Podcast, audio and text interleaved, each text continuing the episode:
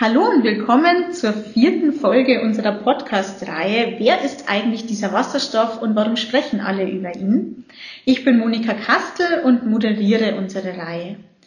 Wir haben ja inzwischen, sind wir bei der vierten Folge angekommen und wir haben inzwischen einiges über Wasserstoff gelernt.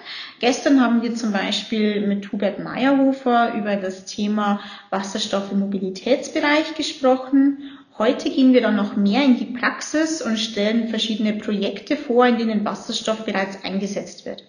Dazu begrüße ich heute Jasmin gleich. Sie war auch schon in der zweiten Folge unserer Podcast-Reihe mit dabei. Hallo Jasmin. Hallo Monika.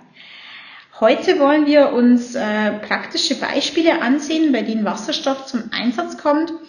Klappt sowas denn auch im ganz Kleinen? Also zum Beispiel im Einfamilienhaus bei der Erzeugung von Strom und Wärme. Ja, beispielsweise gibt es ein System für ein Einfamilienhaus, das mit einer eigenen PV-Anlage Strom erzeugt. Dieser Strom lädt eine Batterie und wenn die Batterie voll ist, wird mit dem Strom Elektrolyse betrieben. Dabei entsteht Wasserstoff, der gespeichert wird. Mhm.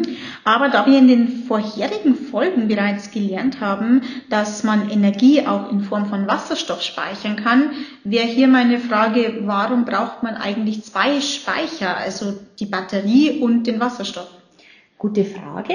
Es ist so, dass die Batterie Stromüberschüsse am Tag speichert und nachts zur Verfügung stellt. Aber um Energie aus dem Sommer in den Winter zu transportieren, braucht man einen Langzeitspeicher. Das ist dann beispielsweise Wasserstoff.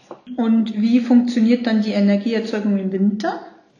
Also wir haben ja im Sommer Wasserstoff produziert aus Überschussstrom und im Winter wird dieser Wasserstoff mit Hilfe von einer Brennstoffzelle in Strom und Wärme umgewandelt. Das heißt, wir haben nicht nur erneuerbaren Strom, sondern zusätzlich die erneuerbare Wärme.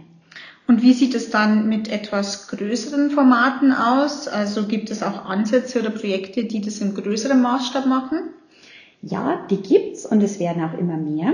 Zum Beispiel die Stadtwerke Haßfurt, die aus Windstrom, aus einem Bürgerwindpark Wasserstoff herstellen. Und das Ganze in ziemlich großem Maßstab. Also sie haben 1,25 Megawatt Elektrolyseleistung.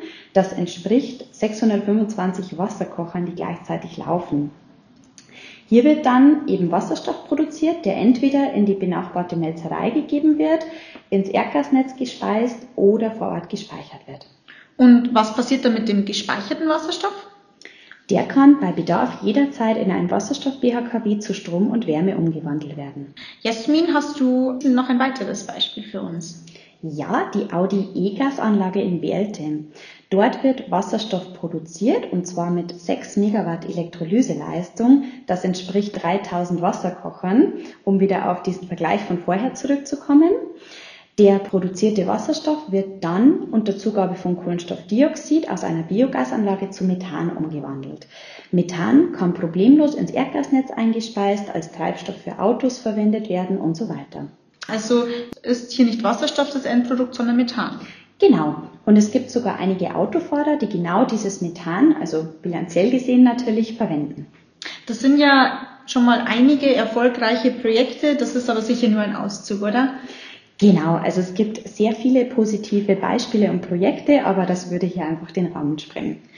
Wir haben jetzt heute gelernt, dass Wasserstoff bereits im Alltag eingesetzt wird. Jasmin, du hast uns spannende Projekte vorgestellt und erklärt, was jetzt und heute bereits möglich ist. Danke für diesen Einblick und dass du wieder mit dabei warst. Danke auch. Und beim nächsten Mal wird wieder Hubert Meyerhofer bei mir sein. Dann wagen wir einen Blick in die Zukunft und fragen uns, was in Zukunft mit Wasserstoff möglich sein wird. Ich sage Tschüss und bis zum nächsten Mal.